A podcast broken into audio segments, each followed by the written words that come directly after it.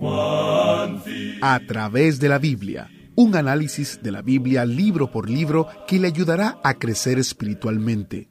Estos estudios fueron diseñados por el Dr. J. Vernon McGee, destacado maestro y expositor de la Biblia. Acompáñenos en este fascinante recorrido a través de la Biblia.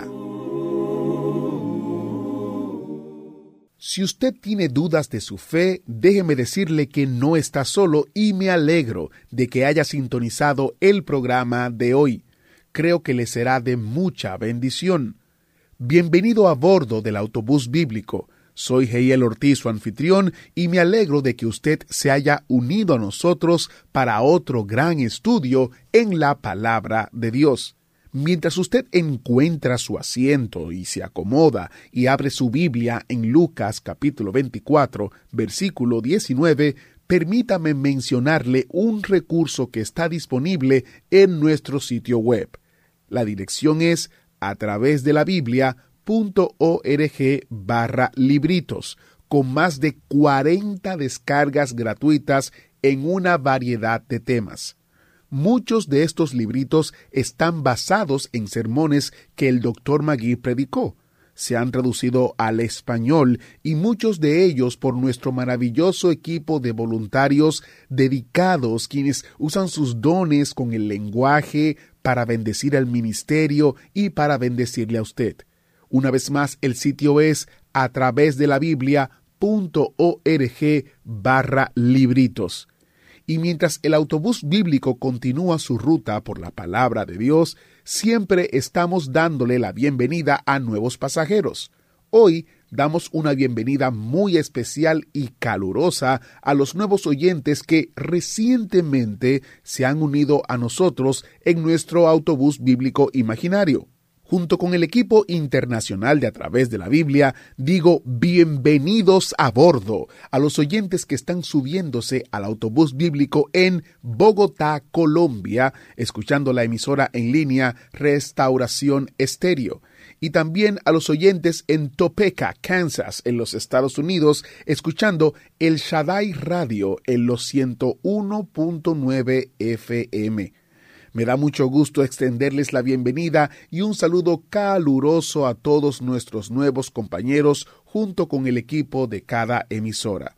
Esperamos que se encuentren cómodos en nuestro autobús bíblico y disfrutando de este maravilloso recorrido por toda la palabra de Dios.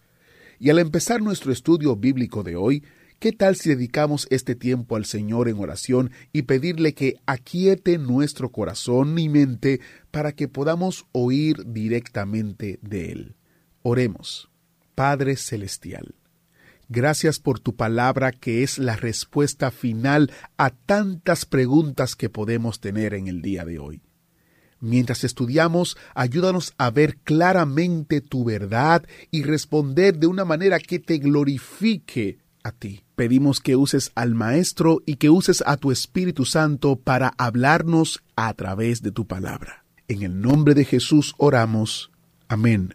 Ahora iniciamos nuestro recorrido bíblico de hoy con la enseñanza del Dr. Magui en la voz de nuestro hermano Samuel Montoya.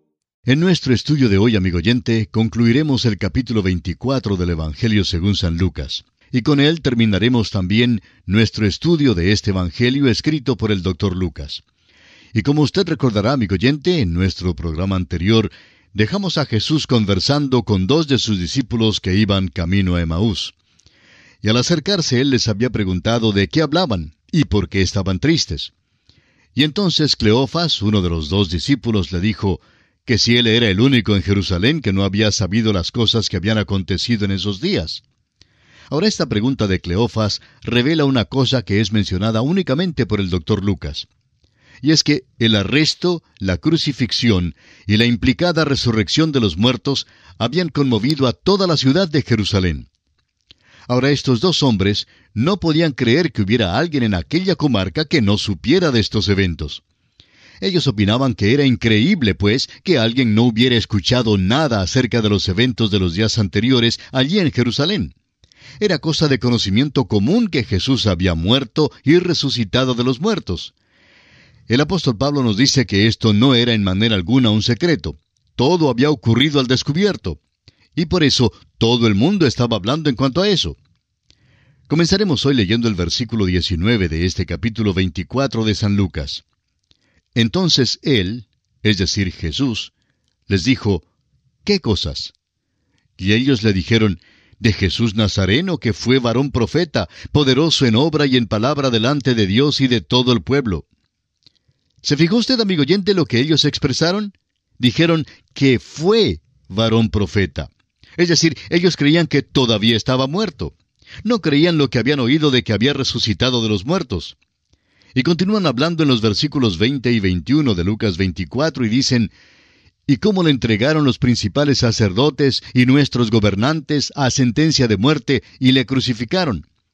Pero nosotros esperábamos que Él era el que había de redimir a Israel. Y ahora, además de todo esto, hoy es ya el tercer día que esto ha acontecido. Estos hombres decían que habían esperado que Jesucristo fuese el profeta que redimiría a Israel, pero que ahora habían perdido esa esperanza. Había sido crucificado y había muerto. Ahora ya no tenían mucha fe en lo que había dicho este profeta, eso es seguro. Continúan ellos comentando en los versículos 22 y 23 y dicen, aunque también nos han asombrado unas mujeres de entre nosotros, las que antes del día fueron al sepulcro, y como no hallaron su cuerpo, vinieron diciendo que también habían visto visión de ángeles, quienes dijeron que él vive. Note usted, amigo oyente, que estos hombres no creyeron el informe de las mujeres. No creyeron que el sepulcro estaba vacío. Usted puede ver cuánta incredulidad había en cuanto a la resurrección en aquel entonces. Pero aún así, notamos que hay cierta esperanza y una pequeña luz que parece penetrar repentinamente al pensamiento de estos dos hombres. Leamos el versículo 24 de este capítulo 24 de San Lucas. Y fueron algunos de los nuestros al sepulcro y hallaron así como las mujeres habían dicho, pero a él no le vieron. Ahora notemos que en el momento preciso en que parecía que su fe crecía, pusieron un pero, dijeron, pero a él no le vieron. Ellos no sabían lo que había pasado, pero de alguna manera el cuerpo había sido quitado. Y no estaban preparados para explicar lo ocurrido, pero era un hecho de que nadie había visto al Señor. Ahora en el versículo 25 Jesús les reprende. Entonces él, es decir, Jesús, les dijo, Oh insensatos y tardos de corazón para creer todo lo que los profetas han dicho. Este es un versículo algo interesante, amigo oyente. El Señor les está hablando ahora en cuanto a su propia resurrección, y no les mostró la señal de los clavos en sus manos como prueba de ella. Les refirió a las escrituras antes que a la señal de los clavos. Les dijo que debían haber creído lo que dijeron los profetas. No sería malo fijarnos en la actitud del Señor en cuanto a la Biblia era una actitud de reverencia. Este, amigo oyente, es el tiempo de las dudas. Las dudas amenazan la palabra de Dios. Hay muchos que en realidad dicen que es imposible ser inteligente y a la vez creer la Biblia. Muchos hasta tienen miedo de que no les considerarán personas inteligentes si dicen que creen que lo que la Biblia dice es la verdad. Suponemos que la trampa más sutil y satánica de nuestros tiempos es la de desestimar la infalibilidad y la integridad de la palabra de Dios. Cristo dice que un hombre es insensato si no la cree. Cristo aceptó unánime y sinceramente las declaraciones de la Biblia. Ahora fíjese que el Señor hace gran énfasis en la palabra de Dios. Leamos los versículos 26 y 27 de Lucas capítulo 24. ¿No era necesario que el Cristo padeciera estas cosas y que entrara en su gloria? Y comenzando desde Moisés y siguiendo por todos los profetas, les declaraba en todas las escrituras lo que de él decían. Cristo dice que hay dos cosas que son esenciales para poder comprender la palabra de Dios. Son sencillas, pero importantes. La primera cosa, tal como el versículo 25 lo indica, es que debemos tener fe en la Biblia. Cristo dijo, Oh insensatos y tardos de corazón para creer todo lo que los profetas han dicho. Pascal dijo, El conocimiento humano tiene que ser entendido para ser creído, pero el conocimiento divino tiene que ser creído para luego ser entendido. Creemos que la Biblia es un libro cerrado al crítico y al infiel. Quizá podrá aprender algunos hechos mencionados en la Biblia, pero perderá su mensaje. En cambio, alguna persona que sea sencilla, cuyo corazón se vuelve a Dios con una fe humilde, esa persona será alumbrada por el Espíritu Santo de Dios y los ojos de su entendimiento serán abiertos. Grandes hombres del pasado han llegado a las páginas de la Escritura para recibir luz y vida en las horas oscuras o de crisis. No es pues nada inteligente burlarse de la Biblia. Tampoco es una marca de sofisticación ser incrédulo a lo que dice. El Señor dijo, Eres insensato si no la crees. Amigo oyente, yo prefiero que se diga que me falta la sofisticación y la sutileza y creer la Biblia que ser insensato. Luego el Señor dice que la Biblia solo puede ser entendida divinamente. El intelecto humano no es suficiente para poder entender sus verdades. En el versículo 25, Cristo dice, Oh insensatos y tardos de corazón para creer todo lo que los profetas han dicho. Luego, en su primera carta a los Corintios, capítulo 2, versículo 14, el apóstol Pablo declara, Pero el hombre natural no percibe las cosas que son del Espíritu de Dios, porque para él son locura y no las puede entender, porque se han de discernir espiritualmente. ¿Cuán importantes son estas cosas? Estas son las cosas que están más allá de la comprensión humana, y solo el Espíritu de Dios nos las puede aclarar. Nuestra oración siempre debe ser igual a la del salmista en el Salmo 119, 18. Abre mis ojos y miraré las maravillas de tu palabra. Debemos acercarnos a la Biblia con una actitud humilde. Simplemente porque uno lea la Biblia no significa que la conozca. El Espíritu de Dios tendrá que aclarársela. Continuemos ahora con los versículos 28 al 31 de este capítulo 24 de Lucas. Llegaron a la aldea a donde iban, y él hizo como que iba más lejos. Mas ellos le obligaron a quedarse diciendo, Quédate con nosotros, porque se hace tarde y el día ya ha declinado. Entró pues a quedarse con ellos. Y aconteció que estando sentado con ellos a la mesa, tomó el pan y lo bendijo, lo partió y les dio. Entonces les fueron abiertos los ojos y le reconocieron, mas él se desapareció de su vista. El Cristo resucitado y glorificado desea tener comunión con aquellos que son de Él. Solo tiene comunión con los que creen en Él. Antes de desaparecer, el Señor cenó con ellos y habló con ellos.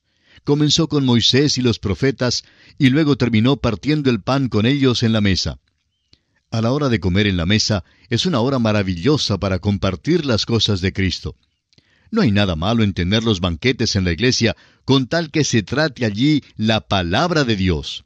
La iglesia tiene que poner su mayor énfasis en la palabra de Dios, y entonces habrá bendición. Avancemos con los versículos 32 al 34.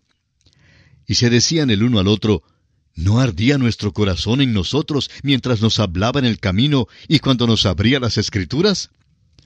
Y levantándose en la misma hora, volvieron a Jerusalén, y hallaron a los once reunidos y a los que estaban con ellos, que decían, Ha resucitado el Señor verdaderamente y ha aparecido a Simón.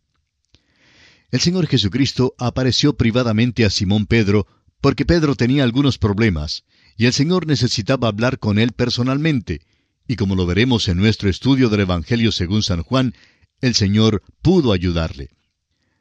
Versículos 35 al 37 ahora. Entonces ellos contaban las cosas que les habían acontecido en el camino y cómo le habían reconocido al partir el pan. Mientras ellos aún hablaban de estas cosas, Jesús se puso en medio de ellos y les dijo, Paz a vosotros. Entonces, espantados y atemorizados, pensaban que veían espíritu. Estamos seguros de que esta debe haber sido una experiencia aterradora. Si nosotros hubiéramos estado allí, nuestra reacción habría sido la misma. Leamos ahora los versículos 38 y 39 de Lucas 24. Pero él les dijo, ¿Por qué estáis turbados si vienen a vuestro corazón estos pensamientos? Mirad mis manos y mis pies, que yo mismo soy. Palpad y ved, porque un espíritu no tiene carne ni huesos como veis que yo tengo. Ahora no deseamos ser dogmáticos, pero creemos que el cuerpo glorificado de nuestro Señor tenía carne y huesos, como dice él mismo aquí pero no carne y sangre, porque Él derramó su sangre en la cruz. Pero continuemos con los versículos 40 al 43. Y diciendo esto les mostró las manos y los pies.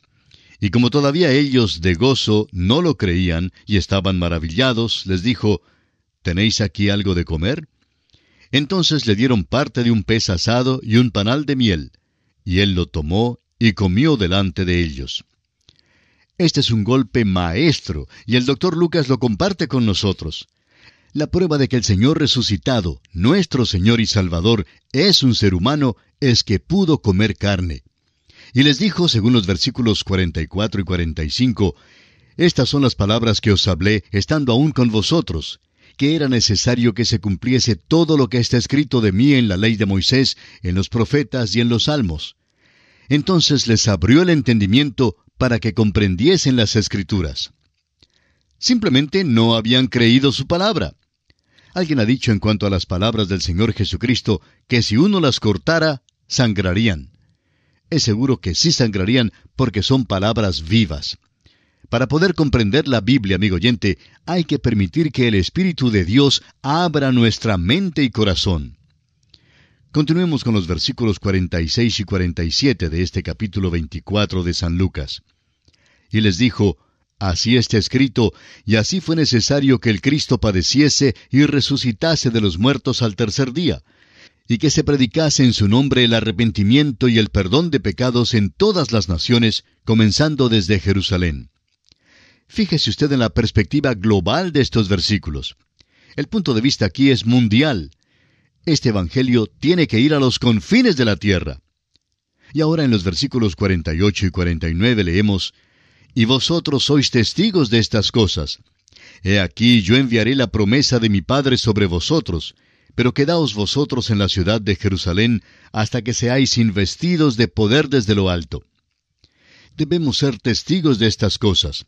Este es el método que el Señor quiere utilizar. Y el mensaje que tenemos que compartir es que Cristo murió y resucitó de los muertos. Y es por medio de la fe en Él que los pecadores se salvan. Para poder llevar nuestro testimonio al mundo, el Padre ha prometido darnos poder por medio de su Espíritu Santo. Y llegamos ahora al último aspecto. Jesús bendice a los suyos y asciende al cielo. Leamos los versículos 50 y 51 de este capítulo 24 de Lucas. Y los sacó fuera hasta Betania, y alzando sus manos los bendijo. Y aconteció que bendiciéndolos se separó de ellos, y fue llevado arriba al cielo. La última vez que los discípulos vieron al Señor, lo vieron mientras les estaba bendiciendo. Y esa es la actitud del Señor hoy en día hacia el mundo. Siempre será su actitud en cuanto a sus hijos no vendrá en juicio para la iglesia, vendrá en bendición y debemos anticipar con gran gozo su venida. Y ahora los versículos 52 y 53, versículos finales de este capítulo 24 del Evangelio según San Lucas, dicen, Ellos, después de haberle adorado, volvieron a Jerusalén con gran gozo, y estaban siempre en el templo alabando y bendiciendo a Dios. Amén. Este, amigo oyente, es el testimonio del Evangelio de San Lucas. Esperamos que le haya servido de mucha bendición. Esperamos que su corazón haya sido bendecido y su mente enriquecida y que su voluntad se haya fortalecido. Esperamos pues que el estudio de este libro haya despertado en usted el profundo deseo de saber más en cuanto al Señor Jesucristo. Que el Señor derrame sobre usted sus ricas bendiciones es nuestra ferviente oración. ¡Wow! ¡Qué grandioso estudio de Lucas hemos tenido! Yo espero que usted lo haya disfrutado tanto como yo lo he hecho. Y si usted quisiera pasar un poco más de tiempo estudiando el libro de Lucas de manera personal o por su propia cuenta, le invito a que aproveche el especial del mes. El especial del mes consiste en el Evangelio de Lucas a un precio muy pero muy especial durante este mes y que usted puede adquirir directamente en Amazon. El Evangelio de Lucas está disponible por solo 15 dólares y también en nuestro sitio web puede descargar el librito gratuito El fruto del árbol sicómoro que está disponible también dentro de esta oferta. Para tener más detalles visite a través de la Biblia.org barra especial. A través de la Biblia.org barra especial. También quiero mencionarles que tenemos un apartado nuevo en nuestro sitio web. a través de la biblia.org barra comentario. Todos los comentarios que hemos traducido al español del Dr. Magui están en ese sitio web para que usted pueda adquirirlo. Si usted vive fuera de los Estados Unidos, usted puede darle al link que está ahí disponible para adquirirlos en Amazon y de esa manera poder tenerlo de manera digital o de manera impresa, como usted le guste, como usted se sienta cómodo de estudiar la palabra de Dios.